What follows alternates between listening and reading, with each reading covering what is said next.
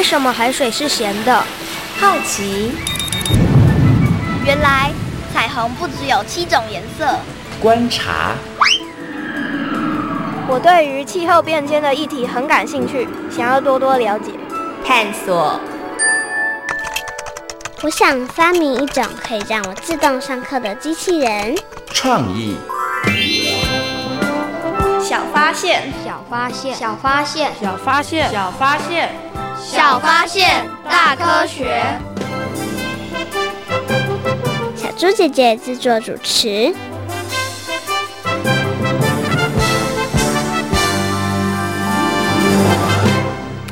一百零六年七月一日起，嘉义市实施垃圾强制分类检查。嘉义市政府环境保护局会检查市民朋友排出垃圾袋内是否有资源回收物或厨余，经发现夹杂资源回收物或厨余，会请市民朋友吸回分类完成，才可以丢至垃圾车。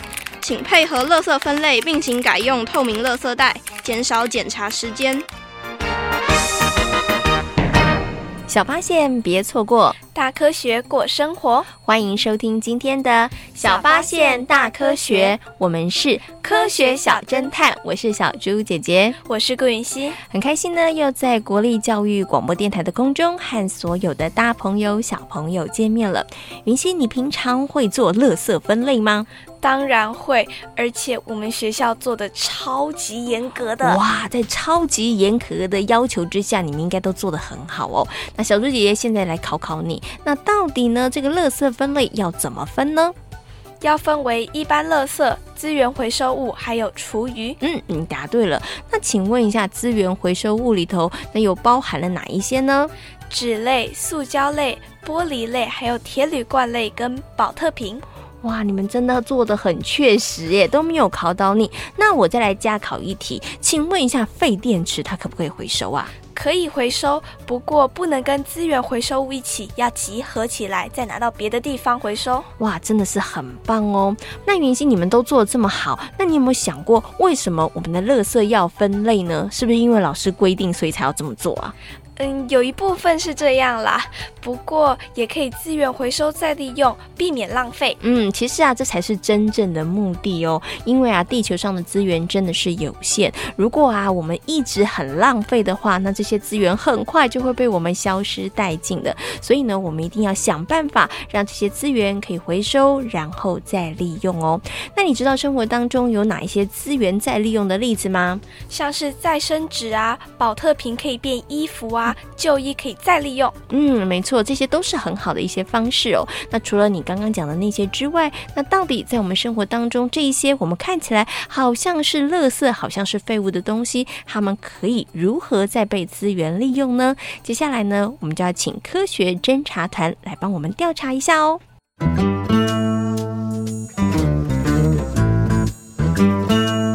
有问题我调查，追答案一级棒。科学侦查团，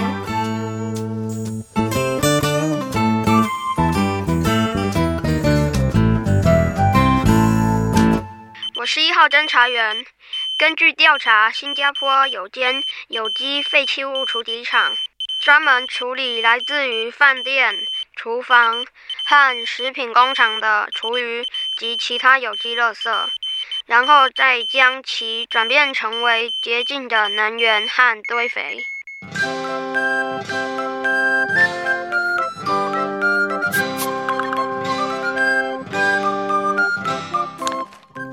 你怎么又把厨余丢进垃圾袋里呀？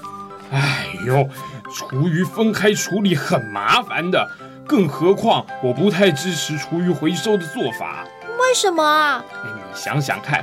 这些厨余收集起来，然后拿去喂养猪只，猪吃不好，身体健康不好，最后人们又把这些身体状况不佳的猪吃进肚子里，这不是恶性循环吗？嗯，你这么说好像有点道理。不过厨余并不是全进到猪只的肚子里哦。哎，那厨余还有什么用途啊？利用生物甲烷化过程中的细菌分解作用。厨余可以变成堆肥，而且还会产生甲烷气体。我知道堆肥的作用，但是那个甲烷有什么作用啊？嗯，把甲烷气体收集起来，就能作为大型燃气引擎发电时的燃料。这么一来，不仅节省能源，还能够解决厨余垃圾呢。听你这么一说，我发现厨余能发挥的用途还真不少哎。没错，所以厨余别再乱丢了，它们可是宝呢。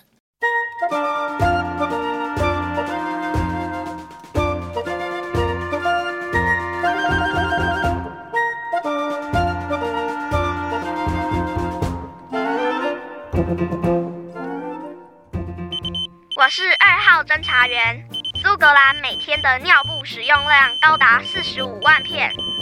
为了替使用过的尿布找出路，有人开创了尿布变成屋顶瓦片的计划。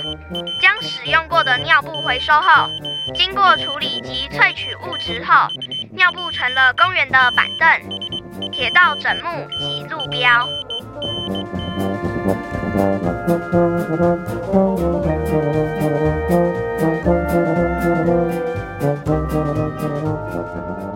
真希望我们也有这样的设计。哦，什么设计呀？尿布瓦片、尿布板凳和尿布路标。啊？你到底在讲什么啊？我怎么搞得一头雾水的？因为啊，小 baby 使用的尿片量非常的惊人，累积起来的垃圾量也不少。于是啊，就有人动脑筋，把这些尿布垃圾变成了有用的商品。可是。尿布上头挺不干净的，别担心，所有回收的尿布都会经过灭菌和去除秽物的处理，然后啊再加以利用。像苏格兰就从尿布内的塑胶原料以及赛璐璐，然后制成了公园的板凳以及路标。哇塞，这也太酷了吧！在墨西哥啊，还有人把尿布变成了屋顶瓦片哦。那美国人呢，则是把尿布变成了家具填充物，真的很厉害耶。不过你刚刚提到的都是尿布的再利用，难道没有人想到可以让尿布重复利用吗？当然有啊，在英国的父母啊，就使用可以分成尿布套以及尿布的尿布，尿布套可以重复的使用。而尿布啊，可以用来堆肥，或者是直接冲掉。哇，没想到看似没有用的尿布，也能设计出这么多再利用的点子哎。嗯，只要有心啊，垃圾也能够变成黄金哦。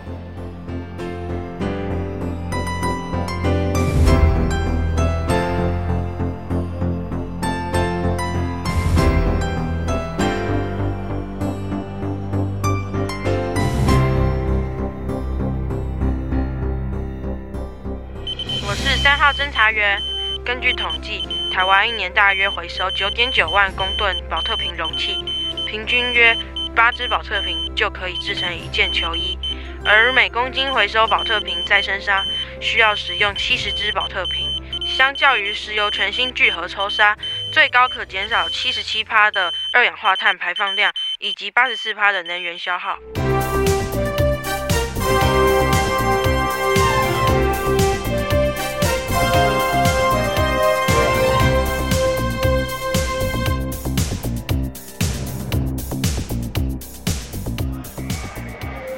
这场球赛啊，真是太精彩了。没错，不过我觉得他们的球衣更酷哦。嗯，为什么啊？因为那些球衣是利用回收的宝特瓶制作的。这怎么可能啊？宝特瓶是塑胶哎，衣服是棉纤维哎。回收的宝特瓶经过加工，被剪成小片状后磨成纤维状，然后再与聚酯纤维以及纺纱混合，就可以拿来做衣服喽。哇塞，这么厉害啊！一公斤的宝特瓶再生纱大约需要七十个宝特瓶，而一公斤的再生纱可以制作八百一十公克的毛毯以及两百六十公克的成人 T 恤哦。哇，这么说来，宝特瓶千万不能乱丢喽。没错，搞不好你穿的衣服就是宝特瓶回收制成的呢。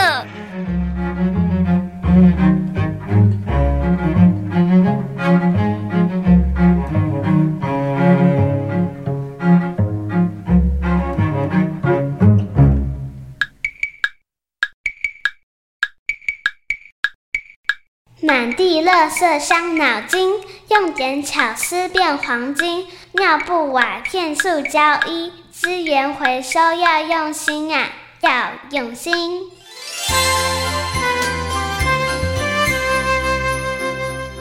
小猪姐姐，我觉得尿布可以变瓦片，那实在太强了。我也觉得真的是好厉害哦。所以呢，这一些科学家们呢，我觉得大家真的都是绞尽脑汁哦，希望呢把这些大家认为是废弃物、是垃圾的东西，想尽办法呢，让他们可以呢再发挥一些功能，然后在我们生活当中成为其他的物品哦。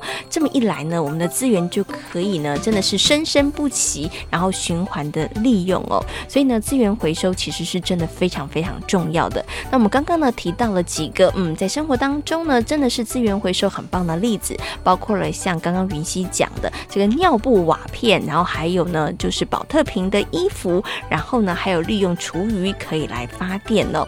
那云溪小猪姐姐想问你哦，你会不会特别去购买那些它可能标明了它是资源回收再利用的商品呢？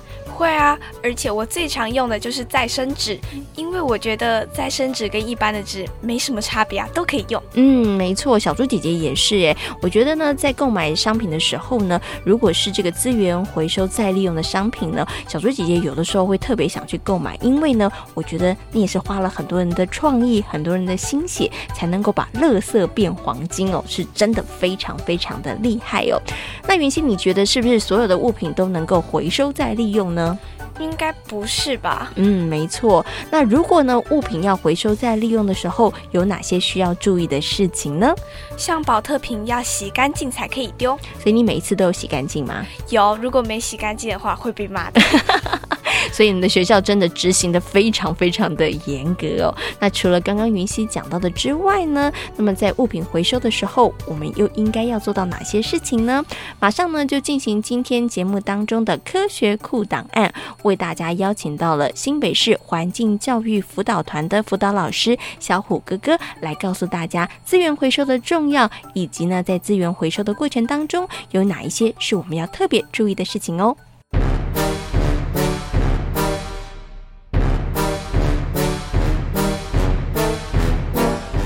科学库档案。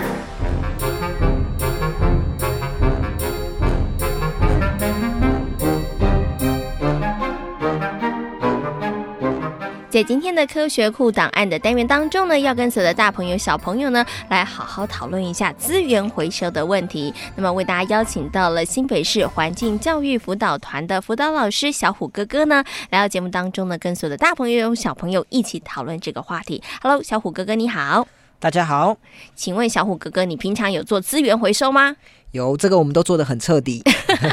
那请问一下小虎哥哥，你会不会有的时候觉得做资源回收好辛苦哦？其实不会啊，因为我们已经内化成我们的习惯了。嗯，哦，所以你反而不做，你会觉得 不太不太对劲，会怪怪的，会有一点觉得对不起地球的感觉。对对对 好，那我们接下来请问一下小虎哥哥哦，那到底为什么资源回收很重要呢？其实，在学校里头，或是我们在很多的报章杂志里头，都常常提到这件事情。为什么资源回收很重要呢？我相信这个答案应该大家都知道啦，因为第一个我们可以减少能源啊，嗯、再来减少污染，我们可以保护我们的环境，再来这些废弃物它可以转换成资源，转换成黄金，好、嗯哦，我们可以达到资源永续。永续利用的目的，嗯、那另外呢，它有经济效益嘛，所以其实。资源回收是很多很多优点的，嗯，所以它其实好处非常多啦。对，对，它既可以减少这个资源的浪费，同时呢，有些这个资源回收之后再利用呢，其实它反而创造了另外一个商机哈。所以呢，就多方的鼓励大家要做资源回收。好，我们知道可以回收的东西呢，包括了纸张，包括了瓶罐，对不对？哈，然后像这个呃废电池也有特殊要这个回收的这个管道哈。它另外还有一个我觉得很特别的就是厨余。嗯，所以呢，我想接下来请这个小虎哥哥来告诉大家，哎，这个厨余回收哦，它到底可以做什么样的用途？然后它对于垃圾处理上来讲有什么样的帮助？因为厨余真的没办法再去，比如说变成是食物啦，对不对？嗯、所以厨余回收它到底可以做什么样子的利用呢？我们厨余回收啊，第一个可以让我们的垃圾比较干爽，好，不会湿黏发臭，减少这些清洁队员在处理垃圾时候的一些困扰。那另外很重要的是，因为这些。里面有水分，所以呢，我们在烧的时候，它就会降低温度。那我们把它特别拿起来以后，我们可以怎样？我们可以延长焚化炉的寿命。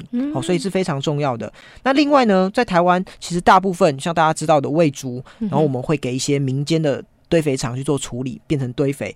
在有些学校，他们也会推广哦，我们的厨余我们就自己来解决。他们怎么解决呢？好、哦，例如有。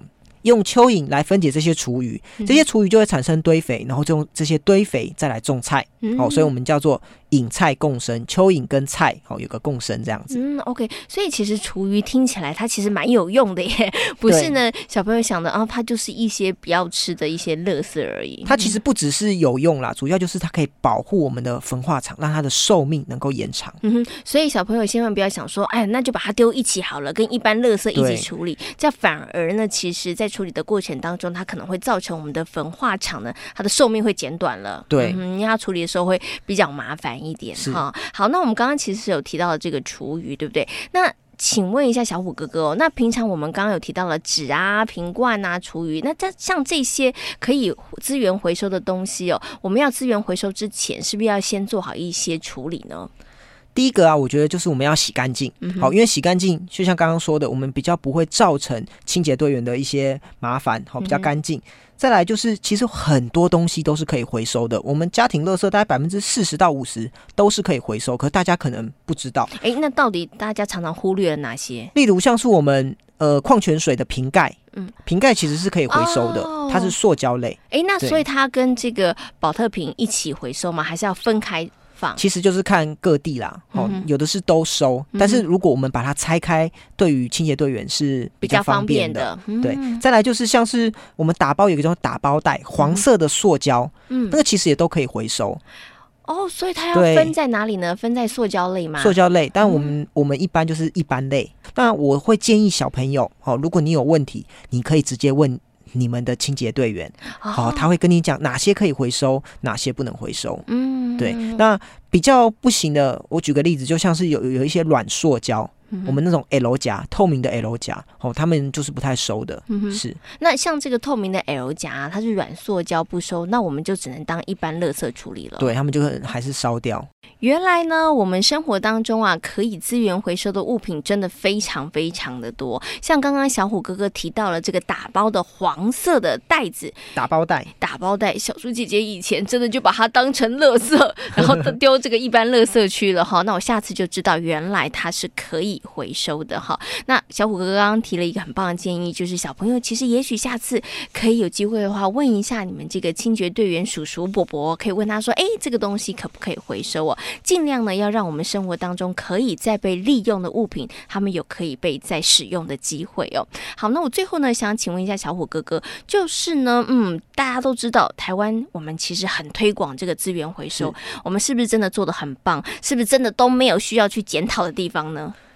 其实呢，现在国中、国小在学校里头做的是非常好，但是其实呢，我们要再推广另外一个概念，嗯、就是资源回收，它其实不是万能的。嗯、为什么？因为重点还是我们要源头的垃圾减量。要爱物惜物，嗯、简单的说，我们要少制造一些垃圾，而不是说哦，它可以回收，我们就尽量去制造垃圾。哦，哎、欸，这个是很重要的观念呢。对，因为像小朋友可能就觉得说，哦，那反正可以资源回收嘛，没有关系，它可以再利用，那我可以多买几瓶矿泉水，或或多买一些饮料。就举个例子，刚刚讲的最好，小朋友觉得，哎、欸，我们知道喝完矿泉水要回收，嗯、可是如果你自备。环保杯，哇，这就更好了。好，所以其实资源回收，我们已经到了一个做的还不错的地方。那我们应该要回头，在更上层做得更好，就是我们要减，要减少垃圾，要爱物惜物。嗯，OK，好。所以呢，当然大家在生活当中一定要做好资源回收的工作，但是呢，哎，我们要记得。如果你能够减少这个垃圾量的话，对，那就更好了。对，这才是真正的源头。嗯，因为其实所有的这个可以回收的资源，包括我们刚刚讲的玻璃瓶啊、宝特瓶啊，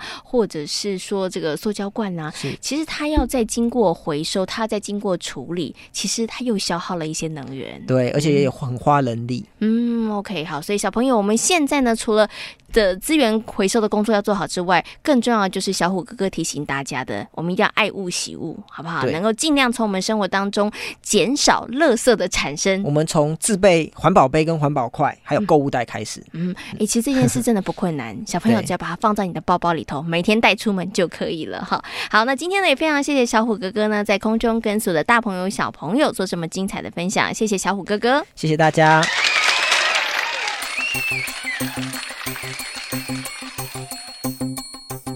虽然呢，做好资源回收非常的重要，但是呢，这是一个治标却不治本的方式哦。那最好的方法呢，刚刚小虎哥哥有提醒大家了，就是呢，从生活当中，大朋友跟小朋友都要惜福爱物。一个物品呢，能够尽量好好的爱惜它，好好的使用它，增加它的寿命哦。不要常常都更换新的物品哦，这样子呢，就可以避免我们的资源浪费了。小猪姐姐，我就有一个很好的方法哦。哎，云溪有什么好方法呢？像我们去买饮料的时候，避免使用店家的纸杯或是塑胶杯，带自己的水壶去装就可以了。哎，这个方法其实挺不错的，因为呢，你可能啊、呃、买回来的纸杯或塑胶杯，你还要清洗它，然后还要做资源回收。如果呢你是用自己的杯子、自己的水壶的话，就可以避免这个麻烦了。对、嗯，那其实不止买饮料，买一些餐点也可以用这样子的方法。那在购物的时候呢，如果你带自己的购物袋，也可以尽量的减少塑胶袋的使用哦。所以呢，大朋友跟小朋友其实有好多我们可以做的事情，只要在生活当中大家多用点心，其实我们都可以对环保，都可以对地球尽一份心力哦。那除了我们刚刚讲的那些之外，那还有哪一些好方法呢？接下来呢，就进行今天的科学生活 Follow Me，来跟大家分享，到底还可以做哪些事情，让资源可以再利用呢？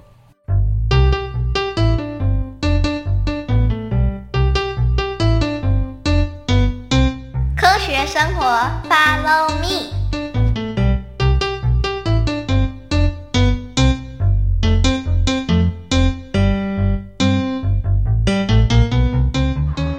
我一定要揪出那个每次都丢错回收桶的家伙。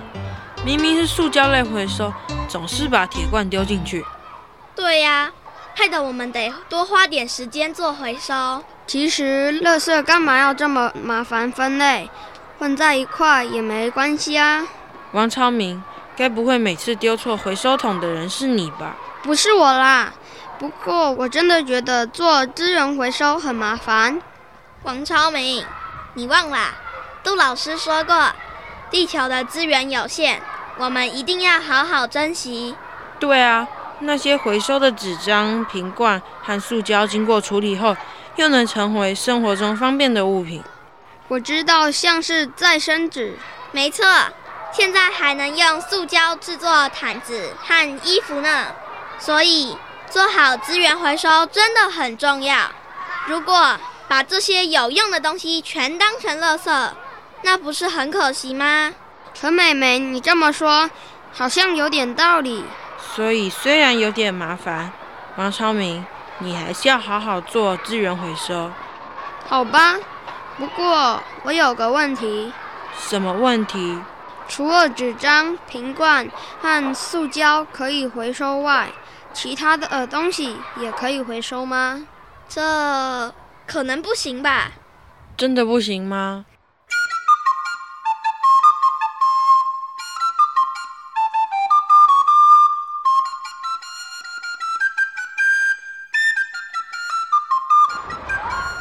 张政委。你们的摊位看起来很热闹哦，丁老师，你有喜欢的东西吗？嗯，看起来真的很不错。张政委，看来同学们都很喜欢你的点子哦。把自己不用的东西拿来跟别人交换，我觉得真的很棒。我刚刚就用一个布娃娃换到一个铅笔盒。回收不是只能针对纸张和瓶罐，不实用的东西也能透过二手市场或交换的方式。让物品的使用价值延续。张政委，你真的很厉害，想到了二手物交换的点子。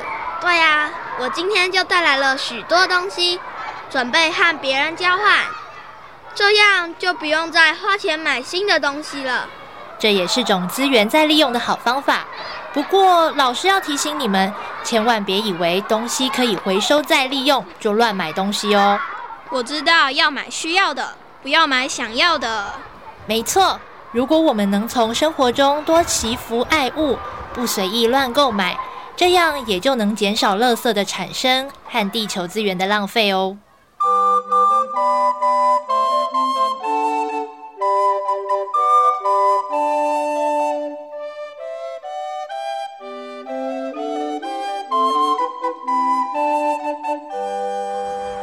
张政委，你到底决定好了没？没问题，欢迎你的加入。你们两个人到底在讨论什么事？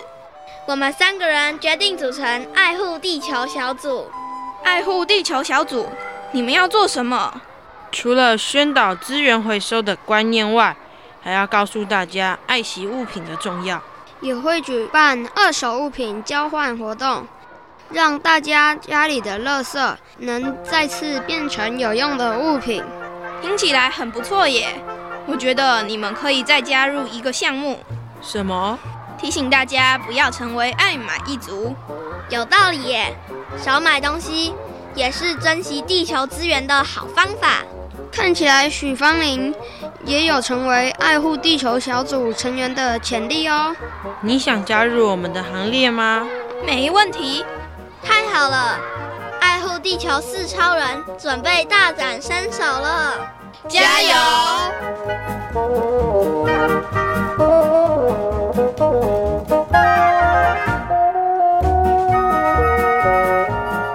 在今天小发现大科学的节目当中，跟所有的大朋友小朋友讨论到的主题是。